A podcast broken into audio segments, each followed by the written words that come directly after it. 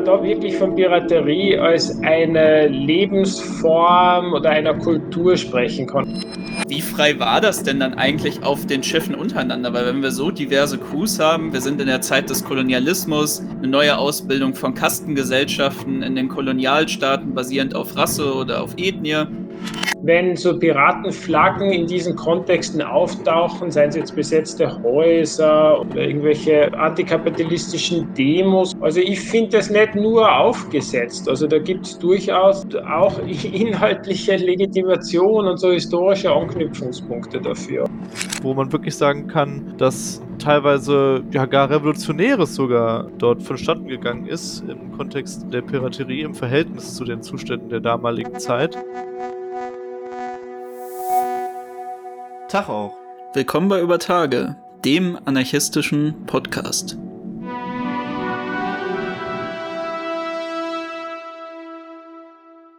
Ahoi Landratten. Heute segeln wir von den Dortmunder Docks in unbekannte Gewässer. Obwohl wir schon einmal ihre an Land lebenden Cousins, die sozialen Banditen, in einer älteren Folge besucht haben, wissen wir nicht, ob auf unserer Reise reaktionäre Seeschlangen oder ein sozialistischer Schatz unbeleuchteter Geschichte unserer Klasse uns erwartet. Denn von Maracaibo über Helgoland bis zur Straße von Malakka verbreiteten sie in den Augen mancher Angst und Schrecken, in den Augen anderer ihren Traum von Freiheit, Gleichheit und Brüderlichkeit. Was ist Mythos? Was ist Wahrheit? Wird uns nach dieser Folge beim Kauf von gewürztem und gezuckerten Billigrum nun ein wahrer Bruder unserer Klasse selbstsicher und solidarisch angrinsen oder einfach nur ein weiteres Relikt kolonialer Konkurrenz und Fantasien uns präsentiert. Für solch gefährliche Reisen und große Fragen unserer Bewegung braucht es natürlich eine gute Crew, um alle Felsen, feindlichen Schiffe und falsche Fährten zu umsegeln und sicher bei unserem Ziel der Erleuchtung über das heutige Thema anzugelangen. Deswegen begrüße ich unseren heutigen Navigator und Gast Gabriel Kuhn, mit dem wir uns in unserer 84. Folge über Anarchisten und Piraten unterhalten. Ahoi, Gabriel. Ja, ahoi, muss ich jetzt auch sagen. Ähm, das war ja mal eine ordentliche Einleitung hier. Äh, vielen Dank auf jeden Fall. Ich, ich, ich, bin dabei. Ja, schön, dass du das zweite Mal äh, zu Gast bist bei uns. Ich muss direkt von Anfang an sagen, ich gehe richtig seekrank aufs Schiff. Von daher werdet ihr von mir heute ein bisschen weniger hören, weil ich etwas geschwächt bin. Aber dafür haben wir ja einen guten Captain, der uns navigieren wird. Wir, wir schaukeln das zu zweit, ist okay. Es gehört doch auch zur Immersion dazu, wenn du seekrank bist. Aber ich verspreche auch schon äh, für die Leute, die jetzt schon genervt sind, ich werde keinen weiteren Seemannsjargon verwenden. Ja, das werden wir sehen. Okay, noch kurze Struktur, damit ihr auch wisst, nach welcher Karte wir heute unsere Reise bestreiten. Zuerst sprechen wir über das Phänomen Piraterie, dann sprechen wir darüber, was ist eigentlich Piraterie. Dann sprechen wir über die Piratenschiffe und ihre Crews, schließlich über Piraten und Politik, dann noch über Piraterie als Widerstand und zum Schluss kommen wir noch zu den sagenumwobenen Piratenrepubliken. Damit würde ich sagen, starten wir doch direkt durch mit dem Phänomen Piraterie. Du als Experte, Gabriel, Sag uns doch erstmal, wo existierte Piraterie überhaupt? Wo können wir das so einordnen, geografisch? Ist ja für die Seefahrt sehr wichtig. Ja, also Experte, gell, das jetzt, ich fange jetzt einmal damit an. Also ich habe ich hab ja ein Buch geschrieben oder eigentlich zwei Bücher über Piraterie, wobei das, das erste sehr kurz war und das zweite dann das erste mehr oder weniger mit einbezogen hat. Dieses erste Buch habe ich in den Anfang der 90er Jahre geschrieben und dann das zweite, das quasi richtige Buch, dann so, ich glaube 2000 neun oder zehn. Und das ist eigentlich da, also liegt meine Hauptbeschäftigung mit, mit diesem ähm, ja, Phänomen der, der Piraterie, wenn man so will. Also ich bin jetzt da nicht jemand, der auf irgendwelchen Universitäten sein ganzes Leben lang nur zur Piraterie geforscht hat. Aber auf der Basis dieser doch dann intensiveren Beschäftigung mit dem Thema des Buches kann ich jetzt schon was dazu sagen. Äh, also jetzt zu dieser Eingangsfrage, wo es denn äh, Piraterie gegeben hat. Äh, also man könnte es ja einfach machen und sagen, irgendwie überall. Also wenn man jetzt Piraterie, wie es ja oft auch gemeinhin gemacht wird, ein, als Seeräuberei versteht, dann äh, sind immer zu allen möglichen Zeiten an allen möglichen Orten, wo es Wasser gibt, äh, Schiffe überfallen worden. Aber, aber wenn man das jetzt ein bisschen so konzentriert und sich auch überlegt, wenn man also so historisch von Piraterie spricht, von welchen Gebieten spricht man da, da stechen natürlich heraus die, die Karibik, wo ja dieses äh, sogenannte goldene Zeitalter der Piraterie, so Ende des 17., Anfang des 18. Jahrhunderts, wo man dann auch wahrscheinlich später nochmal darauf zurückkommen, seinen Ausgang genommen hat. Dann der Indische Ozean, also rund um Madagaskar und so, wo sich das, dieses goldene Zeitalter dann verlagert hat. Aber es gibt ja andere historische Zentren, also die Küste Südchinas, da hat es sehr viele Piraten gegeben äh, im 18., 19. Jahrhundert im Mittelmeer, 16., 17. Jahrhundert, vor allen Dingen von der nordafrikanischen Küste äh, raus. Dann, wenn man noch früher geht, also Namen wie Störtebecker, die den meisten in, in, Deutschland zumindest ein Begriff sind, da sind wir jetzt im 14. Jahrhundert. Und in jüngerer Zeit, also wenn man das so verfolgt hat, war ja vor rund zehn Jahren die Piraterie vor der somalischen Küste ein großes Thema. Mittlerweile bis relativ viel Piraterie äh, an der nigerianischen ähm, Küste und dann seit langer Zeit auch im, also im südostasiatischen Raum, also in Indonesien und den Philippinen. Also ganz allgemein halt auch oft, wo eben sehr viele einfach Inseln vorhanden sind, äh, wo es Rückzugsgebiete gibt, wo das Navigieren für andere Schiffe dann oft nicht so einfach ist oder wo es manchmal Engpässe gibt zum Durchfahren. Also das macht natürlich diese ganzen so logistischen Aspekte spielen da auch eine Rolle. Aber das sind so grob gesagt eigentlich die Hauptgebiete historischer Piraterie. Um dann nochmal auf deinen Eingang zurückzukommen, würde ich dich trotzdem weiterhin als Experte zu dem Thema bezeichnen, da du im Gegensatz zu Marin und mir auf jeden Fall schon mal ein Buch über Piraterie geschrieben hast und äh, dich das natürlich in dem Rang hier auf dem Schiff schon ziemlich weit nach oben bringt. Aber um auf deine Bücher zurückzukommen oder generell deine Beschäftigung mit dem Thema, was sind denn die Zeiten, mit denen du dich primär beschäftigt hast und über die wir dann heute auch sprechen werden? Weil wenn man das alles so hört, dann kann man ja wirklich sagen, okay, gut, dann kann man ja jedes Phänomen irgendwie mit reinnehmen. Gibt es da eine Zeit, an der wir uns heute primär langhangeln werden oder wird das ein großer Überblick über die allgemeine Geschichte? Ja, na, also wenn, wenn, wenn ihr jetzt sozusagen schon ein bisschen mitentscheiden darf und wenn Sie das Gespräch ja dann doch so auf der Basis meiner Bücher zur Piraterie da entlang seilen soll, dann werden wir hauptsächlich über die Zeit äh, eben dieses sogenannten goldenen Zeitalters sprechen. Also da gibt es ein bisschen unterschiedliche Einteilungen, aber grob kann man sagen 1690 bis 1725.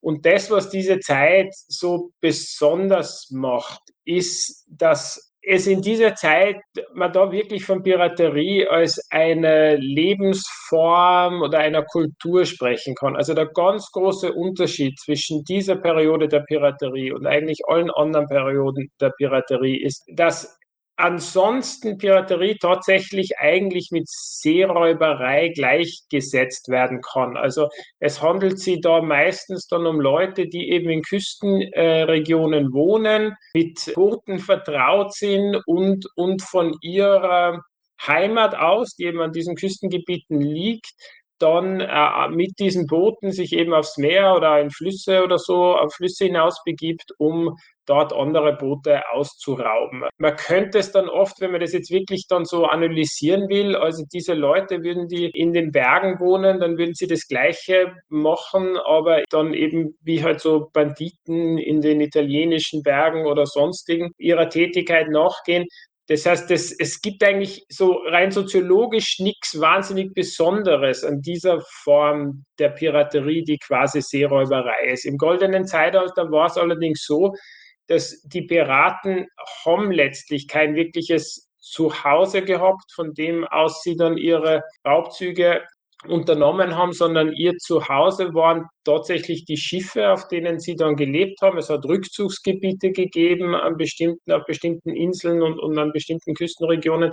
Aber eigentlich war ihr Zuhause waren die Boote. Es gibt ja so diese Geschichte, dass wenn man die Piraten des Goldenen Zeitalters gefragt hat, wo sie herkommen, dann war die Antwort von der See. Also das ist auch wirklich dann so als, als Heimat betrachtet, betrachtet worden. Und in diesem Kontext haben sie natürlich auch so ganz eigene Organisationsformen und eben eine eigene Kultur oder Subkultur, wenn man will, entwickelt. Und das macht diesen Zeitraum zu einem sehr besonderen der Piraterie. Ja, Gabriel, du bist ja jetzt schon ein bisschen auf die Definition, was Piraterie eigentlich ist, eingegangen. Vielleicht willst du noch äh, zwei, drei Wörter mehr dazu sagen, was das ja in der Definition dann ausmacht und vor allen Dingen auch, warum Piraterie aus einer anarchistischen Perspektive überhaupt spannend ist. Es gibt sozusagen diese eine Grobe, die jetzt schon umrissen habe, also Piraterie als, als Seeräuberei, wenn man das halt wörtlich betrachtet, naja, das sind dann quasi halt Räuber, man kann vielleicht auch sagen Banditen, deren Terrain eben das Wasser ist. So. Aber das, was interessanter finde, gerade auch aus einer anarchistischen Perspektive, ist eben das, was ich angesprochen habe, diesen, diesen Begriff der Piraterie, also auch, also schon so als bestimmte Kultur äh, oder Lebensform zu fassen.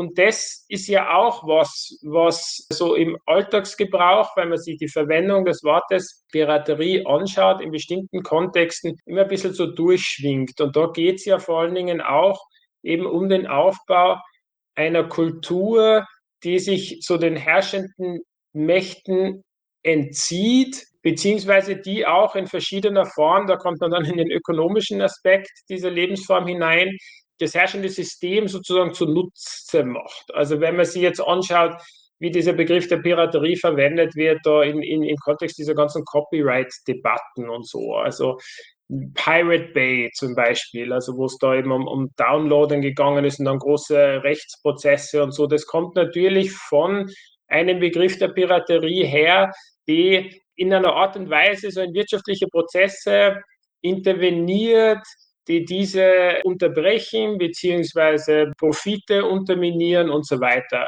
In einer anderen Form, wenn man zum Beispiel von Piratenradios spricht, da hat es ja damit zu tun, dass es da Rad Radiostationen gibt, die sich im Äther quasi unkontrolliert irgendwie verbreiten. Man kann die nicht wirklich fassen oder so. Und das ist ja auch so was, was gerade in diesem goldenen Zeitalter der Piraterie eben so gewesen ist, dass, dass, dass damals war das ja noch viel schwieriger, den Raum des Meeres zu kontrollieren und so bewegen sie da eben diese, diese unabhängigen Gemeinschaften. Irgendwie, man weiß, sie sind dort, aber man weiß nicht wirklich wo und so.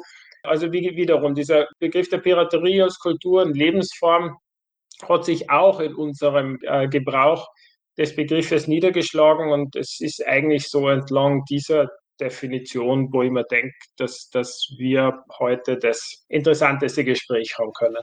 Ja, ich glaube, das hängt ja auch äh, mit einem anderen sozialen Phänomen zusammen, was wir ja auch schon mal in einer anderen Folge behandelt haben. Das habe ich ja auch schon in der Einleitung angesprochen, nämlich generell dieses soziale Banditentum.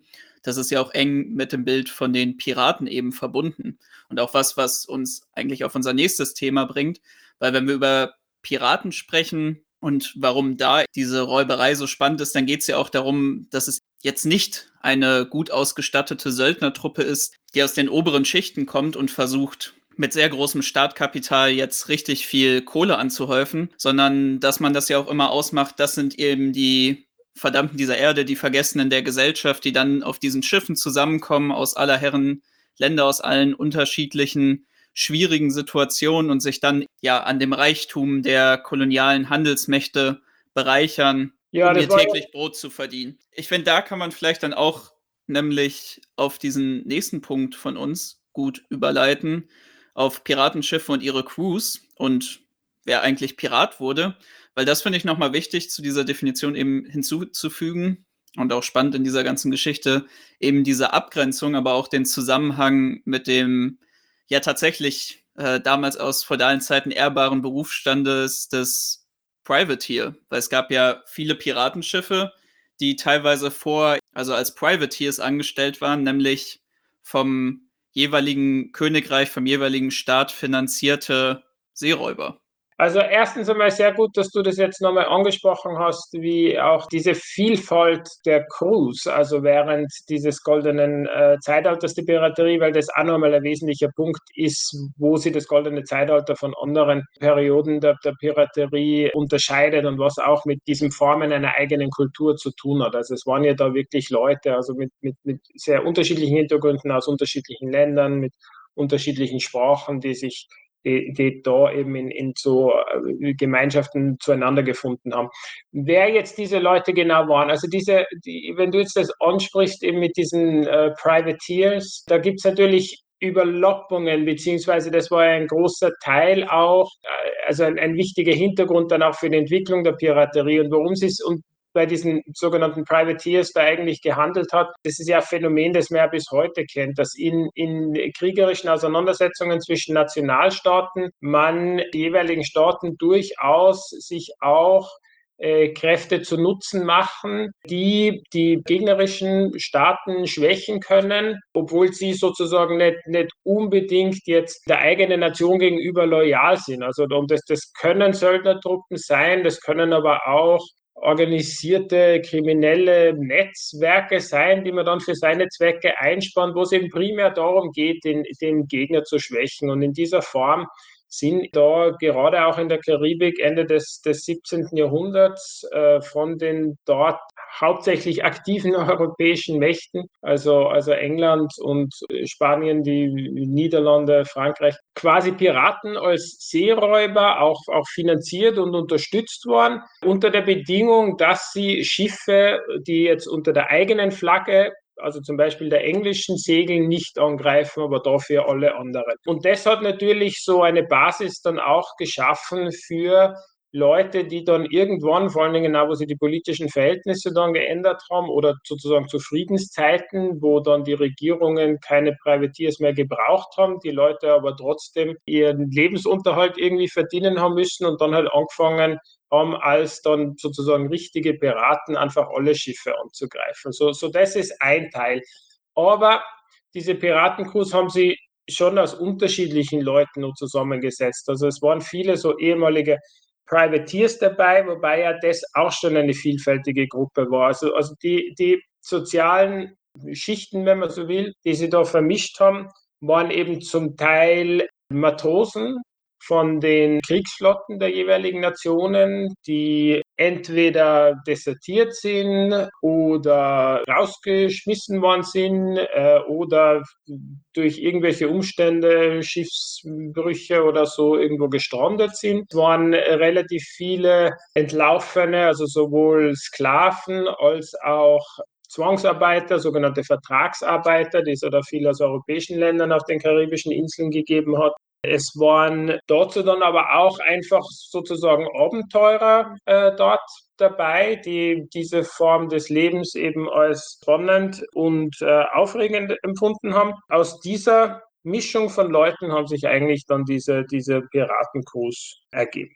Genau, du hast ja jetzt gerade schon angesprochen, wie sich das so grob zusammengesetzt hat. Aber was mich jetzt an der Stelle nochmal interessieren würde, wäre, was der Grund war, warum jetzt die einzelnen Individuen Piraten geworden sind. Ich schätze jetzt mal, dass oftmals auch ökonomische Gründe eine Rolle gespielt haben, dass es vielleicht für Leute erstmal eine normale Arbeit oder so oder eine Möglichkeit war, irgendwie Lebensunterhalt zu verdienen. Aber ja, vielleicht gibt es ja auch noch andere Gründe. Ja, also ich glaube, da, da rutscht man jetzt dann schon ein bisschen rein, so in das, was eigentlich an dieser Zeit auch dann so politisch interessant oder vielleicht inspirierend ist, gerade auch also von anarchistischer Perspektive. Also ich glaube schon, dass ein wesentlicher Grund für die allermeisten, die da, da dabei waren, schlicht und einfach der war, dass man ein Leben Jetzt einfach gesagt, ein Leben in Freiheit, selbst wenn man gewusst hat, dass das wahrscheinlich relativ kurz sein wird, einem Leben in Knechtschaft vorgezogen hat. Also weder war es zu damaliger Zeit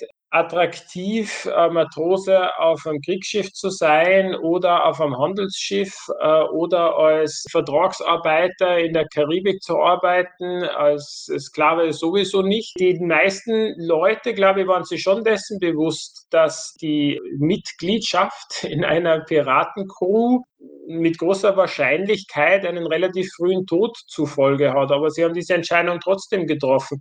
Natürlich war das, hat das ökonomische Element eine Rolle gespielt, dass man sich da erhofft hat, irgendwie groß reich zu werden oder so. Aber wenn man sich das ein bisschen genauer anschaut, ist es auch auffällig, dass erstens einmal, also viele Piratencrews sind nicht wahnsinnig reich geworden. Also da haben eigentlich diese Überfälle mehr oder weniger gerade dazu ausgereicht, so eben über die Runden zu kommen, beziehungsweise was halt sehr offensichtlich war, ist, dass das, wenn man größere Gewinne gemacht hat, man die eigentlich recht schnell verschwendet hat. Äh, also es ist nicht unbedingt darum gegangen, sie jetzt da irgendwie, also da jetzt auszusagen. Es gibt einige so Beispiele von ganz großen, erfolgreichen Coups, die so Piratencrews in der Zeit gelandet haben, wo dann die einzelnen Mitglieder der Anteil so groß war, dass, dass manche dann wirklich mit denen nach England oder sonst wohin zurückgezogen sind, um sie dann dort ein Haus zu kaufen und niederzulassen. Also es gibt, es gibt, aber das sind wirklich die Ausnahmen. Also in der Regel, glaube ich, war dieses ökonomische der ökonomische Aspekt eigentlich nicht der dominierende, sondern ich glaube, es war wirklich eben, eben so ein, ein wenn man es will, sozialer, existenzieller, dass man einfach in der relativer Freiheit hat leben können, zumindest für ein paar Jahre und dass es ihm, dass es einem auch während dieser paar Jahre zumindest ökonomisch relativ gut gegangen ist und man immer wieder mal Geld gehabt hat, um was die Leute dann eben gemacht haben da in den Häfen, Saufgelage und anderes oder so. Aber, aber das, glaube ich, war schon ein wesentlicher Teil. Ja, Freiheit finde ich ist ein sehr gutes Stichwort. Da würde ich jetzt gerne noch mal genauer drauf eingehen, aber vorher noch auch ein Punkt so an Trivia, was ich auch mal dazu gelesen habe, nämlich dass diese ganze Idee, die dann später kulturell stark verbreitet wurde von Piraten, die ihre Schätze auf Inseln vergraben, ganz, ganz große Reichtümer in irgendwelchen Höhlen oder in irgendwelchen Schatztruhen, die auf vergessenen Inseln der Karibik verbuddelt sind, dass das etwas ist, was so gut wie gar nicht oder gar nicht in der Geschichte vorgekommen ist. Da kannst du ja gleich noch mal kurz was zu sagen. Aber wo ich primär jetzt drüber sprechen möchte, wenn wir eben über diese Freiheit und diese Suche von ja einem selbstbestimmten ökonomischen Leben der Leute auf diesen Piratenschiffen sprechen, wie frei war das denn dann eigentlich auf den Schiffen untereinander? Weil wenn wir so diverse Crews haben, wir sind in der Zeit des Kolonialismus, eine neue Ausbildung von Kastengesellschaften in den Kolonialstaaten basierend auf Rasse oder auf Ethnie. Wie frei war das dann eigentlich untereinander? Wie sahen die Hierarchien da aus? Da gab es ja wahrscheinlich auch eine ziemliche Bandbreite. Und vielleicht auch noch ein spannender Punkt, wie sah das denn in puncto Geschlechtern aus? Gab es da eigentlich Frauen auf den Schiffen? Ja, nehmen wir es kurz jetzt der Reihe nach. Also ganz kurz was zuerst zunächst zu diesen Schätzen. Also, also dass es das nie gegeben hat, traue ich mir jetzt nicht zu behaupten. Ich weiß nicht, ob das irgendjemand so genau weiß, aber es war trotzdem, also das ist wirklich ein, ein, ein Mythos, dass die Leute da oft da eben ihre Schätze vergraben. Also wie gesagt, das, das ist, mag vorgekommen sein, wenn man wahnsinnig viel irgendwo erbeutet hat, aber das war auf jeden Fall nicht Alltag des, des Piratenlebens. Also wenn es einem überhaupt gelungen ist, einmal mehr zu erbeuten, dann hat man das in der Regel sehr schnell ausgegeben. So, das dazu. Zu, zu, der Freiheit. Ja, das ist natürlich äh, alles relativ. Wie es genau auf diesen Piratenbooten ausgeschaut hat, das ist halt bis heute relativ viel, ist da auch der, der, der Spekulation überlassen. Das ist ja auch, also es, zum Teil ist es ein bisschen frustrierend oder unbefriedigend, wenn man sich mit diesem goldenen Zeitalter beschäftigt, weil es so wenig Unterlage gibt. Also jetzt zum Beispiel es gibt ja da keine, keine Piraten keine Tagebücher geschrieben, keine Briefe, es gibt ja keine Logbücher, es hat damals keine Kameras. Also es ist wirklich sehr schwierig, sich da so genau ein Bild zu machen. Gleichzeitig ist das natürlich irgendwie aufregend und spannend, weil man da eben viel so rein projizieren kann oder so. Aber von den Unterlagen, die es so gibt, wird sich schon ein Bild ergeben, wo ich sagen würde, man muss halt da wirklich von einer relativen Freiheit sprechen. Also dass dass sie, so wie du das angesprochen hast, ja, man bewegt sich da in einem kolonialen Raum mit Vorstellungen, die natürlich auch alle diese, diese Piraten, die dann auf den Schiffen sind, mit übernehmen, dass es da bestimmte Hierarchien dann gegeben hat. Das ist also so ohne Zweifel. Es gibt da, also es war auf bestimmten Schiffen, waren die ja sicher so ganz deutlich ausgeprägt, also wo auch dann zum Beispiel jetzt nicht europäische Crewmitglieder halt einfach schlechter behandelt worden sind, die schwersten Jobs haben machen müssen oder so. Aber selbst wo das dann vielleicht ein bisschen ausgewogener war, also dass da nicht-europäische Crewmitglieder mit allen möglichen Vorurteilen konfrontiert worden sind, davon muss man wohl ausgehen. Und gleichzeitig war es aber auch so, da gibt es auch so also Belege dafür, dass sich jetzt zum Beispiel ehemalige Sklaven in Piratenkurs durchaus auch so in höhere Positionen haben also arbeiten können und damit mit gewissem Respekt behandelt worden sind, der auf jeden Fall ein Riesenunterschied dazu war, auf irgendeiner Plantage in der Karibik zu arbeiten. Also im Kontext seiner Zeit, glaube ich, war schon für die meisten Individuen, also egal was jetzt wirklich da die Herkunft war, ist die Aussicht bestanden, ein relativ freieres Leben in einer Beratenkuh leben zu können als sonst wo. Was die Geschlechterverhältnisse betrifft, so war das natürlich eine fast exklusiv männliche Welt. Also es gibt ja Geschichten, es gibt da im Deutschen äh, Buch, Piratinnen,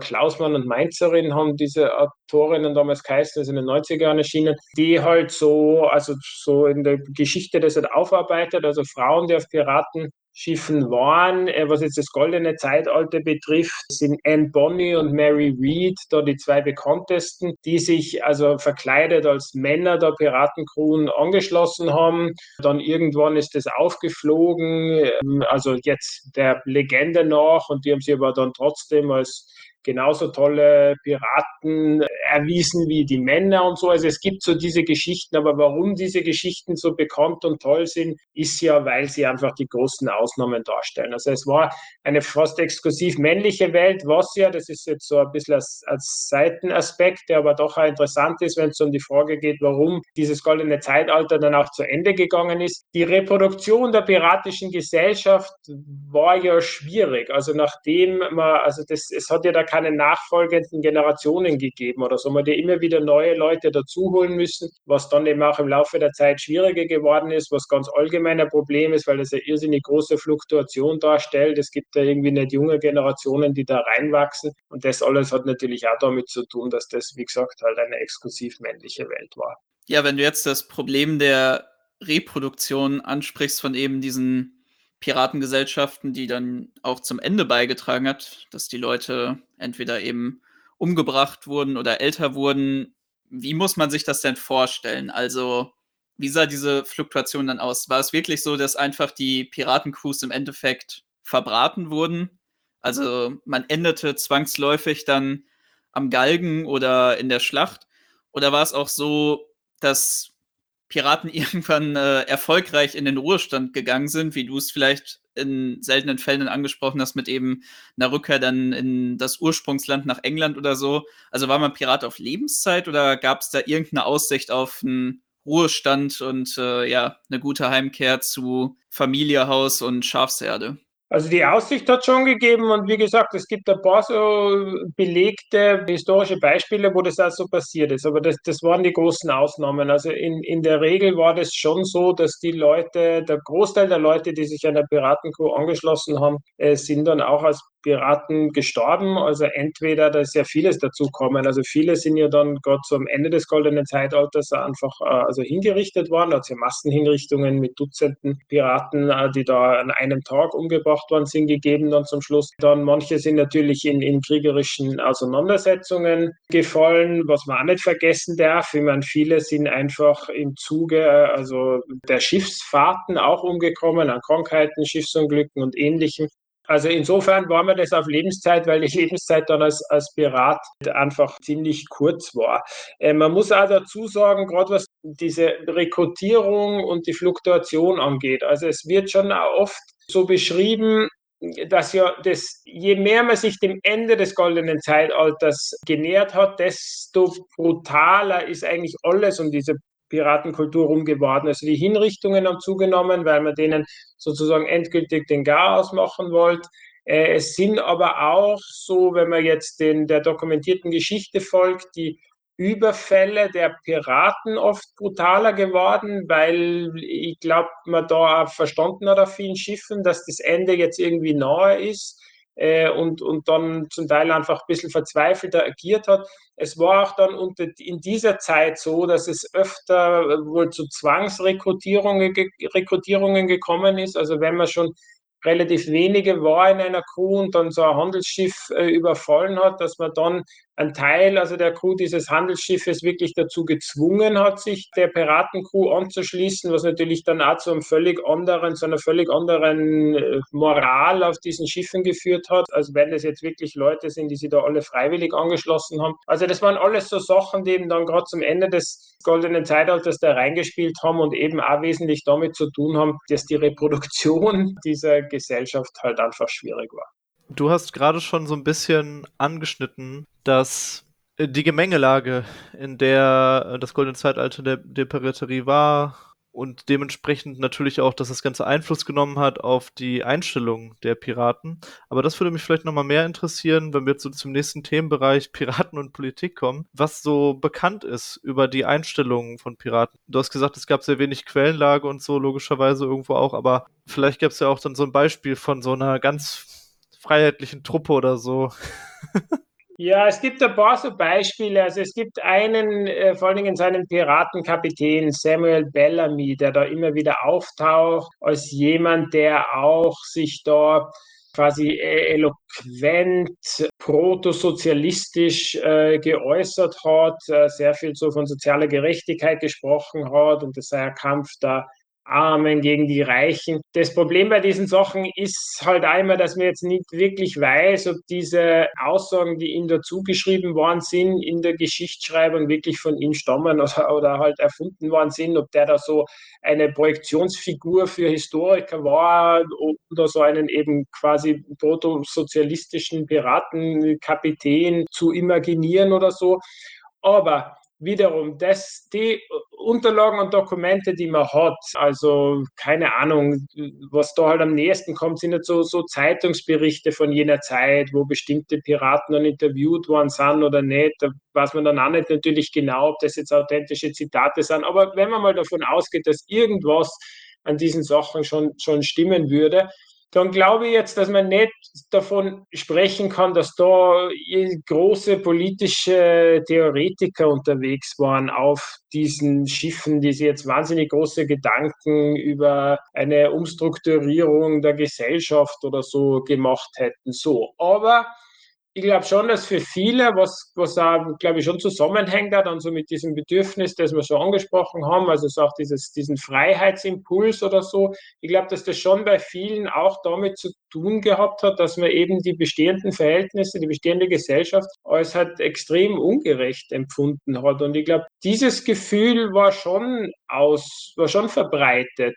also innerhalb der, der Piraten. Also ein Hass auf äh, Autoritäten, auf äh, ausbeuterische Verhältnisse, auf unterdrückerische Verhältnisse und das sie ja auch so dann schon auch ausgedrückt hat in den so eigenen Organisationsformen, die man sich gegeben hat, die man eben wiederum relativ, aber schon um vieles demokratischer und gleicher gestaltet hat, aber sich auch immer wieder ausgedrückt hat in, in der Konfrontation eben mit anderen Schiffen. Also das ist auch so was, was immer wieder dokumentiert worden ist, so oft, dass man schon davon ausgehen kann, dass was daran stimmt, nämlich dass dass gerade auch die Gewaltanwendung beim Überfallen von Schiffen sich in erster Linie da halt auf Kapitäne und also den sozusagen den oberen Teil der Schiffshierarchie gerichtet hat, viel mehr als gegen jetzt da also gemeine Matrosen oder so.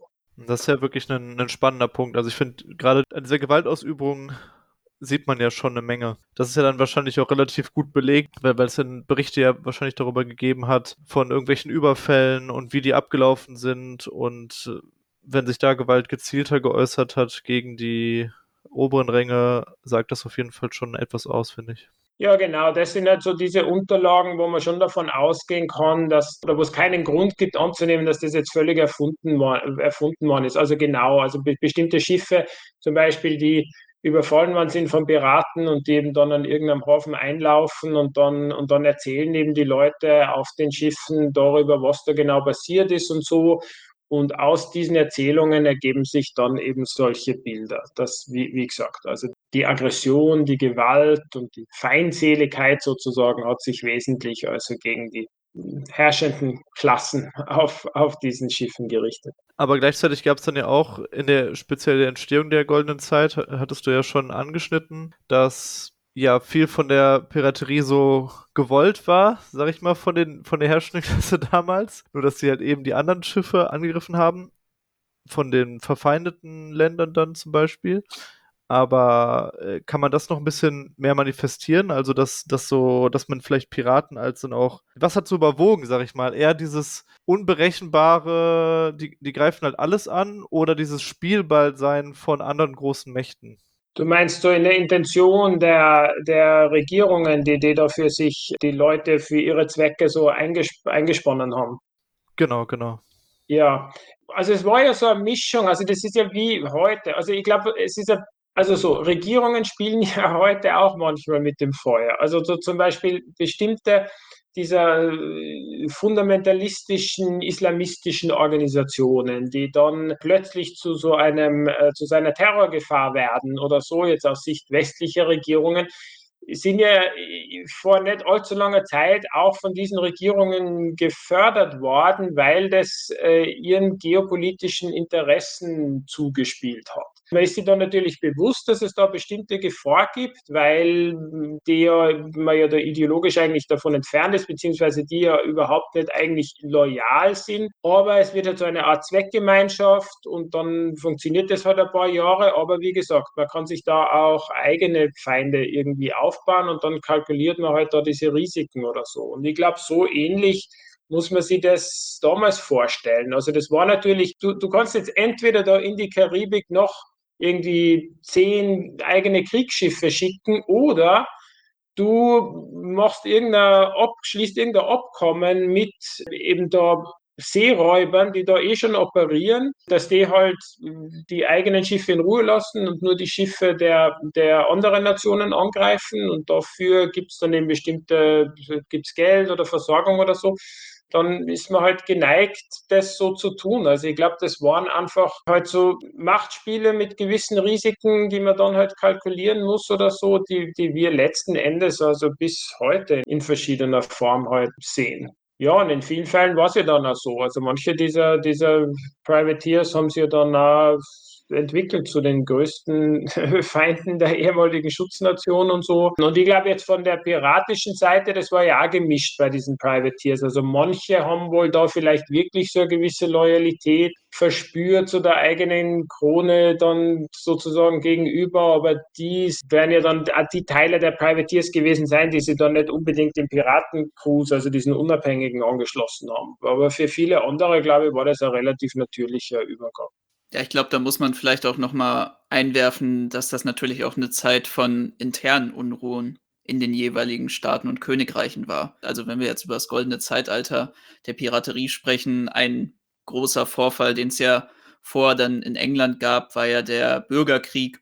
Und da gibt es ja auch so einzelne Fälle von Piraten, die dann jetzt eher von der republikanischen Seite oder dann eben von der monarchistischen Seite dann kamen und dann natürlich auch wechselnde Loyalitäten hatten, je nachdem, wie gerade die Gemengelage war oder katholische oder protestantische Piraten, die dann ihrer Krone dann mal positiv oder negativ gegenüberstanden, je nachdem, wie gerade in den Staaten die Gemengelage waren. Und das ist natürlich jetzt England oder Großbritannien ein fantastisches Beispiel für interne Unruhen. Ja, da gibt es ja da konkrete Einsp also so Beispiele, gerade wenn es also eben um so eine gewisse Politisierung dieser, dieser oder die politischen Elemente in diesem Piratencruise geht, dass ja aufgrund dieser, dieser Konflikte in England, also gerade manche dieser Zwangsarbeiter dann in der Karibik, das waren ja auch also politische Gefangene, die halt dorthin geschickt worden sind, von denen sich ja auch manche dann diesen Cruise angeschlossen haben und dann, äh, dann natürlich in, in ein, ein gewisses politisches Bewusstsein da auch mitgebracht haben und dort eingeführt haben.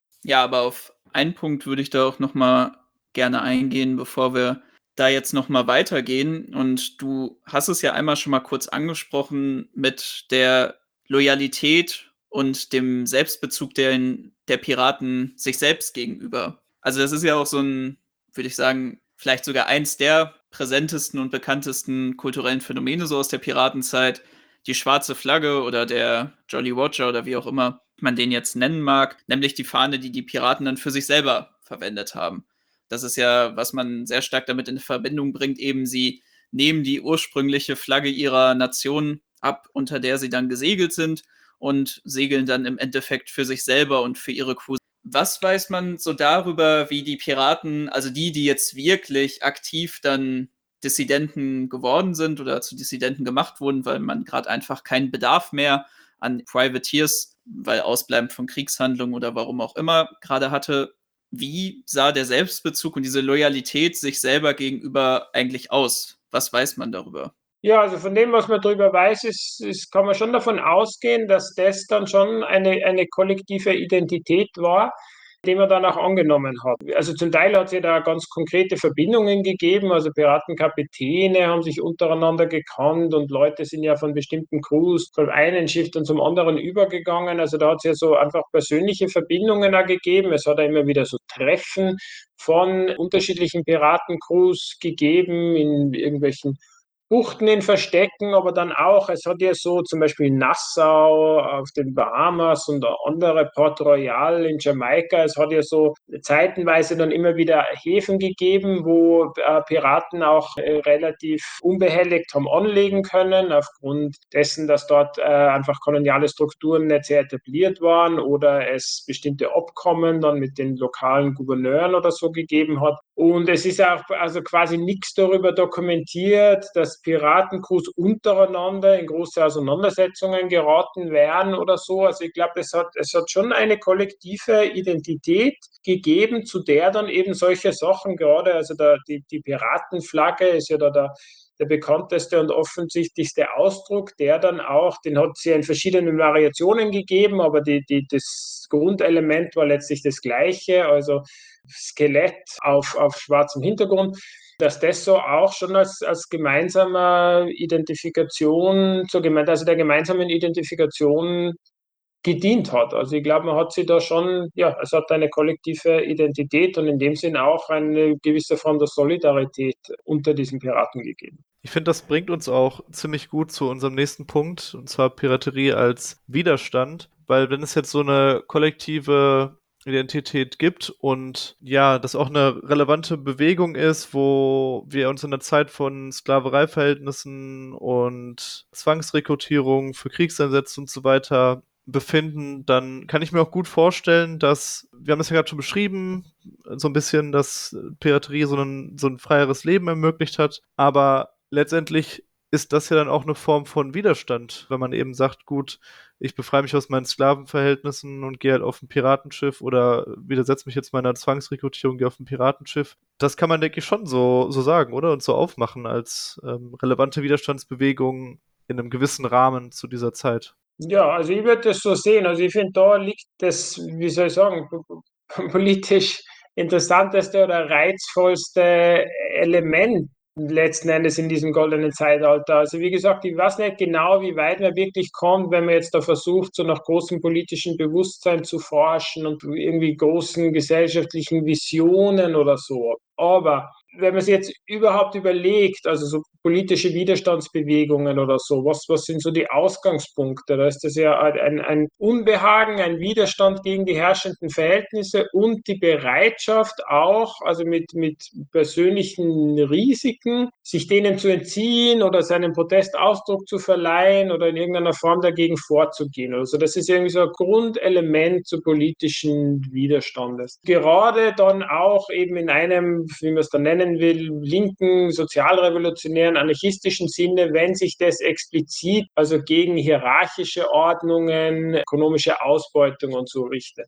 Und diese Elemente findet man halt einfach im goldenen Zeitalter der Piraterie. Dann, wie genau sie das jetzt auf diesen Schiffen, also wie, wie äh, gleich und demokratisch und so das alles war, das sind dann nochmal ganz andere Fragen und da wird es sehr kompliziert so. Aber dieser ursprüngliche Impuls, der Ausgangspunkt, der finde ich, das ist was, was, was ganz klar eben in so einer sozialrevolutionären, wenn man will, so anarchistischen Geschichte steht. Und deshalb finde ich das jetzt auch zum Beispiel heute wenn so Piratenflaggen in diesen Kontexten auftauchen, seien es jetzt besetzte Häuser oder irgendwelche antikapitalistischen Demos. Also ich finde das nicht nur aufgesetzt. Also da gibt es durchaus auch inhaltliche Legitimation und so historische Anknüpfungspunkte dafür. Und ich finde, das liegt eben genau in diesem eben ganz klaren, starken Impuls und Moment des Widerstands. Ich lasse mir das nicht gefallen. Das ist falsch und ja, auf der Basis also selbst persönlichen Risikos versuche ich mein Leben sowohl selbst für mich, aber auch in einem Kollektiv anders zu leben. Ein gutes Beispiel meiner Meinung nach dazu, was ich auch sehr spannend fand, als ich dann mal selber was dazu gelesen habe, ist eben dieser Widerstand gegen die Pressung, gegen die Zwangsrekrutierung. Und wenn wir über Pressung sprechen, das ist ja nochmal so ein oder im Englischen dann Impressment, so, ein, so eine besondere Form von Zwangsrekrutierung, die es in England gab. Also ähnliche Formen gab es auch in anderen kolonialen Staaten, wo dann so Pressgangs an Land gegangen sind, um dann in Hafenstädten und vor allem in den Hafenvierteln dann junge Männer zwangs zu rekrutieren. Also da gab es ja dann ganz unterschiedliche Methoden, wie das gemacht wurde. Manchmal wurden sie mit List und falschen Verträgen an Bord gebracht, manchmal einfach tatsächlich dann mit roher Gewalt und wurden dann unter sehr, sehr schlechten Verträgen an die Staaten, an die jeweilige Navy dann gebunden. Teilweise kam es dann auch zu, sagen wir mal, interessanten Durchmischungen dadurch, weil dann in den kolonialen Staaten Leute von eigentlichen Feindstaaten einfach irgendwie mit auf die Schiffe gelangt sind. Aber das ist ja wirklich was, was sehr, sehr stark im Bewusstsein der damaligen Seefahrerkultur war, dass man eben eine sehr große Ablehnung dagegen hatte. Du hast es ja auch schon mal an einem Punkt angesprochen, wenn dann Schiffe von Piraten gekapert wurden, dass sich die Gewalt immer primär gegen die Offiziere gewandt hat. Und da habe ich auch ganz spannende Sachen zugelesen, dass es dann sehr häufig auch eine Solidarität von den Matrosen mit den Piraten gab, weil sie eben ihre Offiziere tatsächlich ähnlich wie einen Sklavenhalter gesehen haben oder ähnlich wie den feudalen Herren, der sie da im Endeffekt wie Arbeitsvieh ausnutzt. Und da gab es ja schon ein sehr großes Bewusstsein eben gegen diese Zwangsrekrutierungsmaßnahmen und auch ein tatsächliches Moment von Befreiung durch die Piraten dann von den jeweiligen Leuten, weil die Matrosen dann ja sehr häufig das Schiff danach einfach an Land gesegelt haben und nur der Offizier war tot und somit dann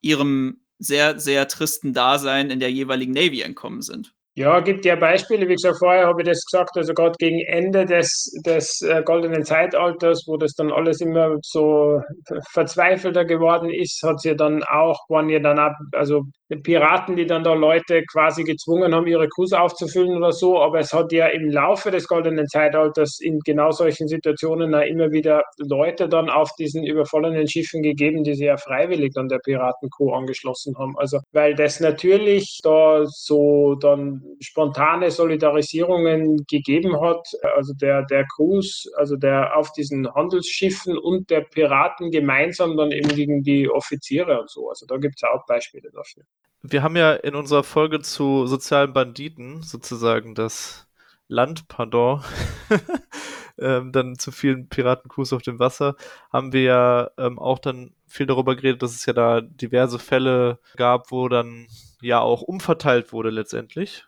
Und das würde mich vielleicht auch nochmal interessieren, ob da so als Abschluss zu dem Bereich äh, Piraterie als Widerstand ob es da auch eine aktive Umverteilung gab von Ressourcen, von Geld, von was auch immer an einfach die normalen Leute. Also dass dann auch nicht nur die Piraten das für sich behalten haben, sondern was weiß ich, zum Beispiel auch in ihrem Dorf dann verteilt haben.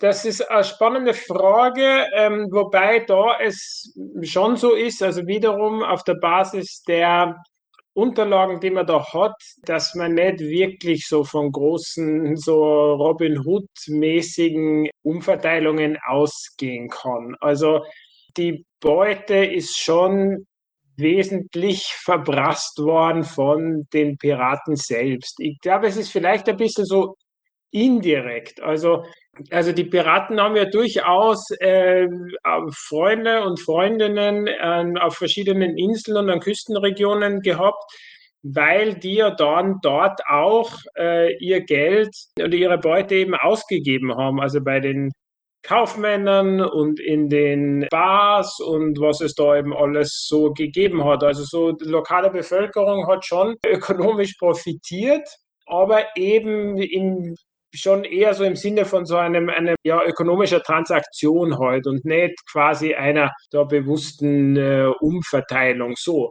Was allerdings, wenn, wenn wir jetzt von Umverteilung sprechen, schon auch interessant ist in dem Zusammenhang, ist ja, dass die Verteilung der Beute innerhalb der Beratencrew tatsächlich erstaunlich egalitär war. Also es haben wir da wirklich ziemlich alle die gleichen Anteile bekommen. Kapitän, sogenannter Quartiermeister, die haben ein bisschen mehr bekommen, aber jetzt nicht exorbitant mehr, vielleicht das Doppelte oder so, haben aber dadurch auch gewisse Pflichten übernommen. Also, dass zum Beispiel der Kapitän mehr bekommen hat, hat dann auch zur Folge gehabt, dass in Zeiten, wo die Versorgung knapp geworden ist, der Kapitän gezwungen war, dann eben das, was der eben an, an mehr hat an, anhalten hat können, mit der Kuh auch zu teilen. Also es war gewissermaßen auch so ein bisschen so, so, so eine Versicherung, dass es da bestimmte Leute gibt, die in Notfällen noch extra Rücklagen haben, die sie dann auch in diesen Notzeiten also gezwungen sind zu verteilen. Also so innerhalb der Piratencrew hat es dieses Element schon gegeben. Wie gesagt, in indirekter Form ist, sind durch, ist durchaus dann auch die Beute geteilt worden mit anderen Menschen, die jetzt nicht zwangsläufig sonst so viel Geld gehabt haben. Aber dass man sich das so vorstellt, dass man da dann noch an so einem Überfall da irgendwie die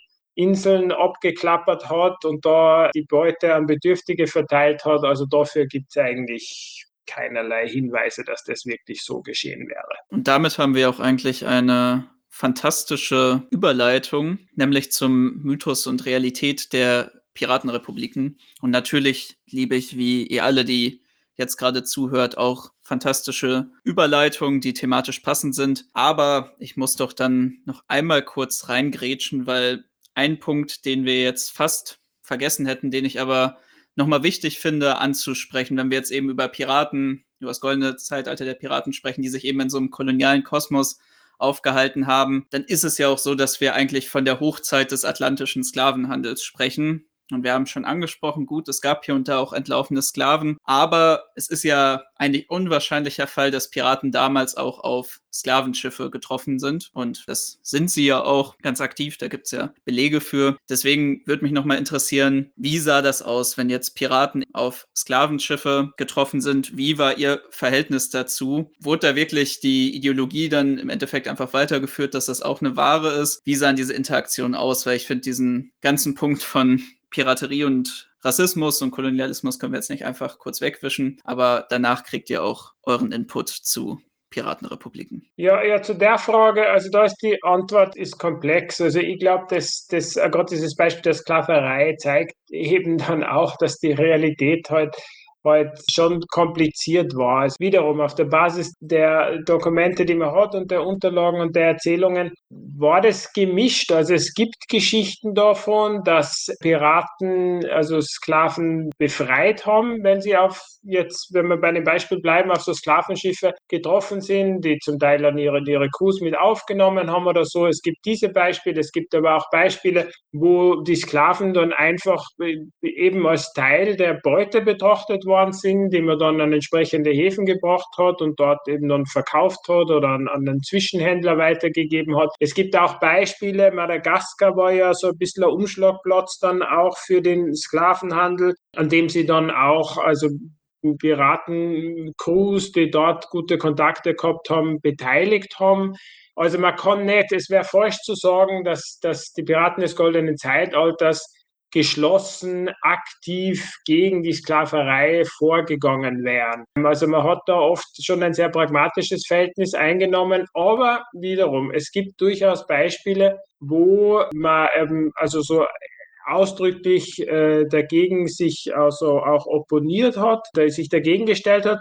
Und wie das genau, das müsste man sich dann in den einzelnen Fällen anschauen, welche Sklaven es dann sozusagen geschafft haben, zu gleichberechtigten Crewmitgliedern zu werden oder so. Aber da gibt es schon einige Beispiele dafür. Also das war offensichtlich eine Möglichkeit, die in diesem Kontext bestanden ist, in einer anderen Form als zu jener Zeit, dass sich da also Sklaven irgendwie sonst in der Gesellschaft hätten etablieren können. Äh, ob das jetzt damit zu tun gehabt hat, dass sich die irgendwie besonders ausgezeichnet haben mit bestimmten Fähigkeiten oder schlicht und einfach von, wie soll ich sagen, um, um, um unterschiedlichen unterschiedliche Bewusstseinsentwicklung der Piratenkapitäne oder ihrer Crews, das ist, das ist schwierig jetzt da so also noch zu vollziehen, genau.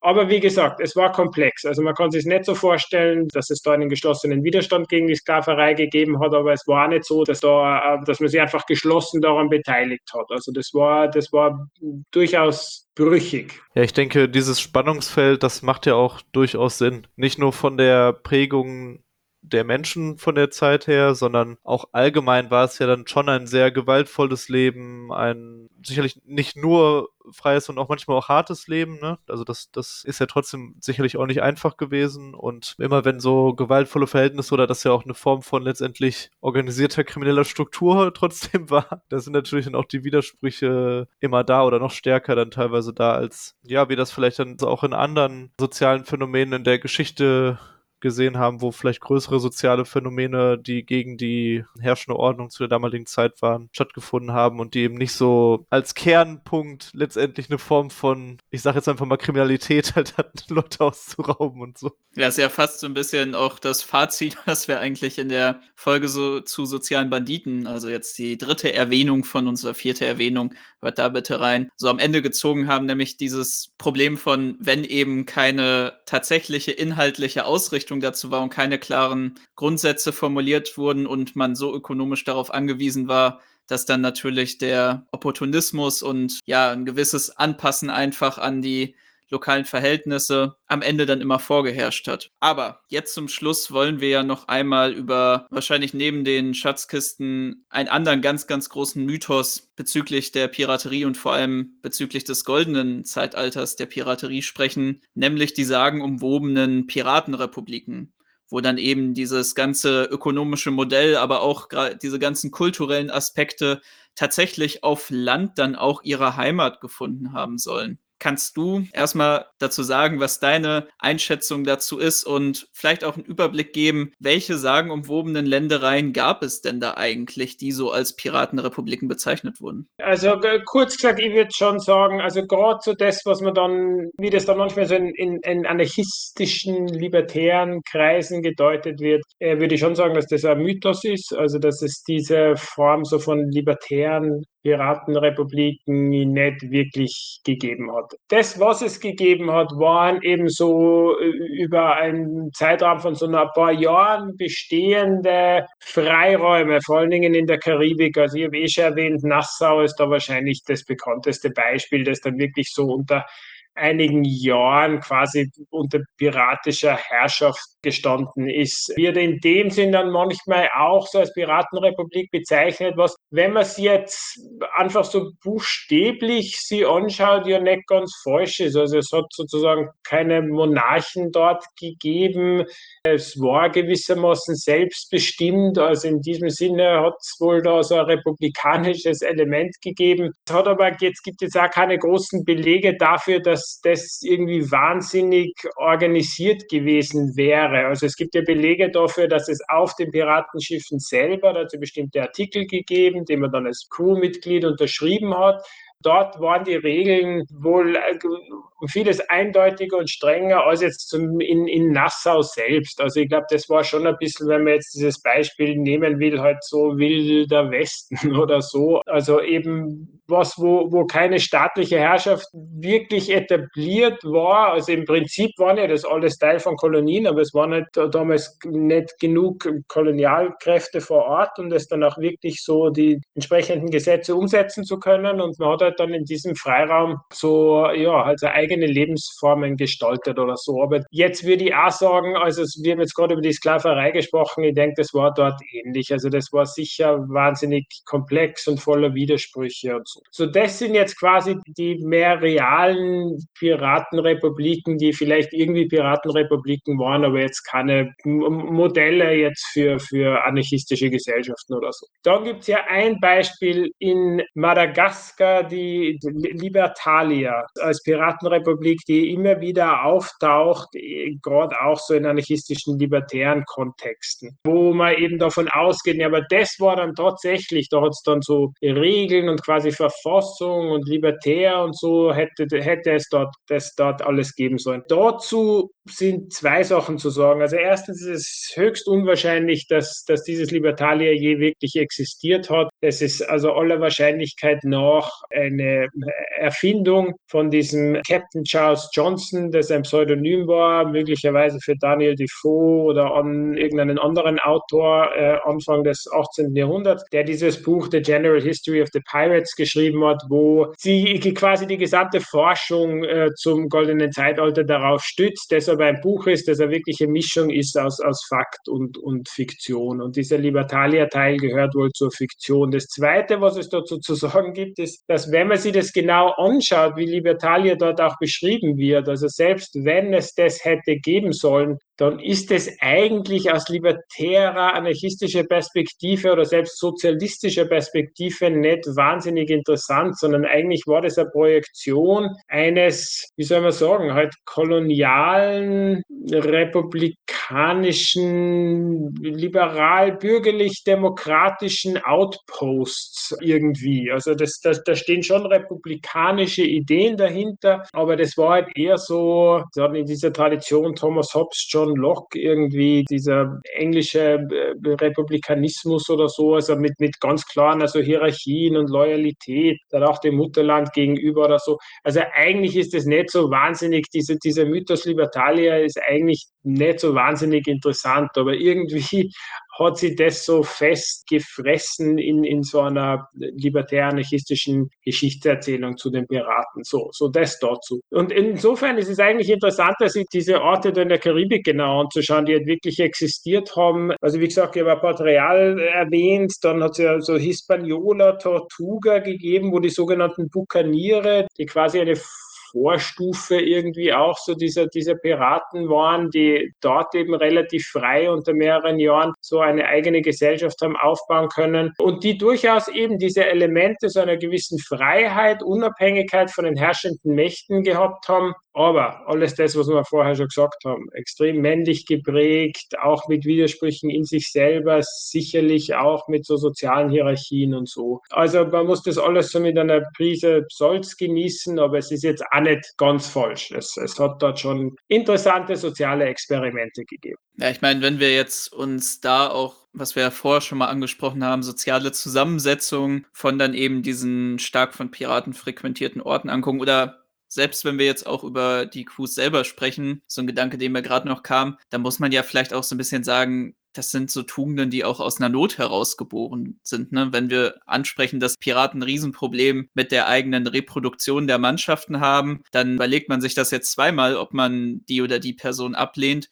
Und ähnlich verhält es sich ja auch mit diesen freiheitlichen Piratenrepubliken. Also was, woran ich mich gut erinnern kann, als ich mich ein bisschen mit Piraterie beschäftigt habe, ist, wie unfassbar schwer das in der Karibik war, für die Piratencrews ihre Schiffe instand zu halten weil man dafür ja an Land gehen musste und man brauchte dafür eben einen passenden Hafen, wo man an Land gehen konnte, um dann eben Reparaturen durchzuführen oder auch einfach Wartungsarbeiten. Das sind ja wirklich so Sachen, wo dann sehr viel Geld auch für dagelassen wurde, wo man dann ja nicht eine große Wahl hatte, wer den Service jetzt anbietet das nimmt man halt an, ähnlich bei irgendwelchen Schiffaufstockungssachen und anderen Fragen. Ja, ich finde, das ist nochmal ein guter Punkt, da wenn es wirklich dann eben so um diese Realität geht, wie hat es wirklich ausgeschaut und da die Widersprüche. Also das war ja tatsächlich nicht so. Also man hat da nicht große Aufnahmetests oder so machen können für Leute, die sich dann auch anschließen wollen, eben so als Crewmitglieder. Ich meine, man kann sich anschauen, diese Artikel, die halt da äh, so definieren die Kriterien, die man dann halt unterschreiben müssen. Und was es da zum Beispiel so an ganz deutlichen Regeln gibt, ist eben, dass, also das ist unter ganz starker Strafe gestanden, so von einem anderen Crewmitglied zum Beispiel was zu stehlen oder so. Also da, da hat es sehr deutliche Regeln gegeben und zudem hat man sich ja verpflichten müssen. Aber ich meine, was jetzt politisches Bewusstsein oder irgend sowas gibt, also da ja, da sind natürlich alle möglichen Leute da dazugekommen und das hat natürlich auch ein spannendes Element. Es wäre ja interessant zu wissen, wie das dann genauer ausgeschaut hat. Man hat ja da offensichtlich mit sehr vielen Unterschieden dann auch umgehen müssen und versuchen müssen, diese Crews dann trotzdem auf der Basis eben dieser gemeinsamen Prinzipien, zu denen sich alle bekannt haben, also die auch da zusammenzuhalten und so.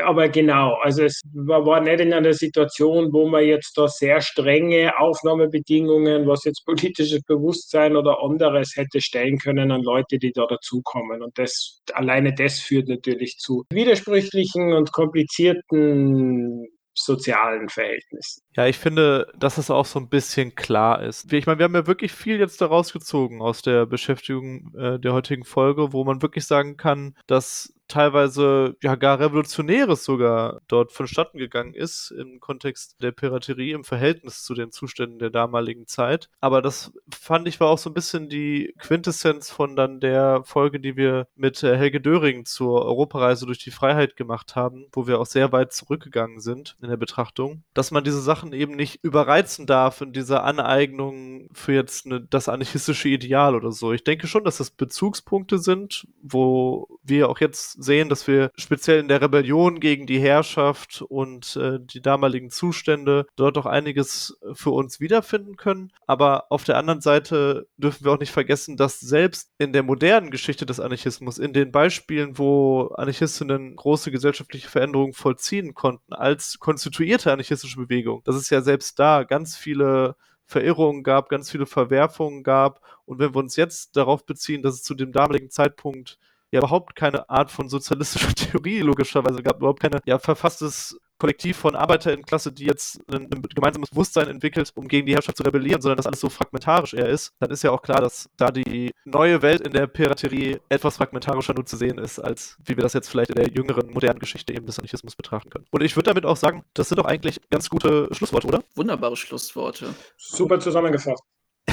in, dem, in dem Sinne äh, habt ihr ja sicherlich auch bemerkt, dass meine Sehkrankheit im Verlauf der Aufnahme etwas nachgelassen haben und ich dann doch ein bisschen aus mir rausgekommen bin, weil mich einfach das Fieber de, des Gespräches über dieses ähm, packende Thema und die wundervollen Ausführungen von Gabriel dann doch auch in meinem Piratenherz erreicht haben. Und ich hoffe, dass es euch auch so gegangen ist. Ihr Landratten, hoffen wir, dass wir euch auch erreicht haben. Und lest doch vielleicht auch mal in Gabriels Buch rein. Ich weiß nicht, wo bekommt man das? Wird das noch gedruckt und kann man das noch irgendwo beziehen? Also gedruckt, gedruckt wird es wahrscheinlich nicht mehr, aber es, ist, es gibt sicher nur Exemplare, die in, ja, natürlich Idealiter im linken Buchladen der eigenen Wahl oder die deutsche Ausgabe gibt es bei Assoziation A, also da kriegt man sicher, kann man das sicher online bestellen oder so. Das heißt wohl auf Deutsch Leben unter dem Totenkopf, wenn ich jetzt nicht falsch liege. Oder Leben unter dem Jolly Roger. Live Under the Jolly Roger war die englische Originalausgabe. ich glaube, ah, das kenne ich sogar. Ja, der Titel der deutschen Übersetzung müsste sein Leben unter dem Jolly Roger wahrscheinlich. So, ja. ich, soll, ich sollte sowas eigentlich wissen, aber ich, ja. Das, das heißt schon was über äh, die eigene Bandbreite an Büchern, wenn man das dann vergisst. Ja, das ist jetzt eine wohlwollende Interpretation, aber ja, ich glaube, un unter dem Jolly Roger, Piraten im goldenen Zeitalter, so heißt es auf Deutsch. Ja, ansonsten noch eine andere Empfehlung zum Thema, die ich auch sehr gut dazu finde, ist Gesetzlose des Atlantiks von Markus Redeker, erschienen im Mandelbaum Verlag. Kann ich auch sehr empfehlen. Das ist eine deutsche Übersetzung von, glaube ich, einem ursprünglich englischen Buch. Auch spannend mit äh, so einzelnen kleinen Texten. Dann zu den jeweiligen Themen, die wir jetzt so angesprochen haben, zu Rassismus, Zusammensetzung der Crews und dem Widerstand gegen so Zwangsrekrutierung, falls ihr euch da mehr einlesen wollt. Ja, und an dieser Stelle auch nochmal ein großes Dankeschön an unseren heutigen Navigator Gabriel Kuhn. Mal wieder wunderbar uns hier durch das Thema geführt. Denke, damit sind wir zum Schluss gekommen. Vielen herzlichen Dank für die Einladung. Bis zum nächsten Mal. auf jeden Fall. Es wird sicher nächstes Mal geben. Und in dem Sinne dann auf bald, Glück auf und äh, Ahoi, Matrosen. Land in Sicht. Jo, ich äh, stopp mal die Aufnahme. Oder? Gabriel, willst du auch noch was sagen? Na, na, danke. Das war doch jetzt gut so. Super. Obwohl ich ein bisschen traurig bin, dass du, wo du das jetzt so häufig ansprichst, nicht noch irgendeinen Geldwitz mit Kaperfahrt und so gemacht hast. Also ich finde Piraten ist sehr passend bezüglich. Ihr, hättet dann, ihr hättet einen Witz machen sollen. Du? Ach so, mhm. nee, nee, ich meinte Marian. Also ich, ja, weiß, okay, gut. ich weiß gar nicht, ob du jetzt so der große Umfassend. Ja, bist, das weiß ich nicht. Zuständig. ba baust du viele Witze in deine Bücher ein? Oder? Ich, ich stopp mal die Aufnahme. Ja. ja.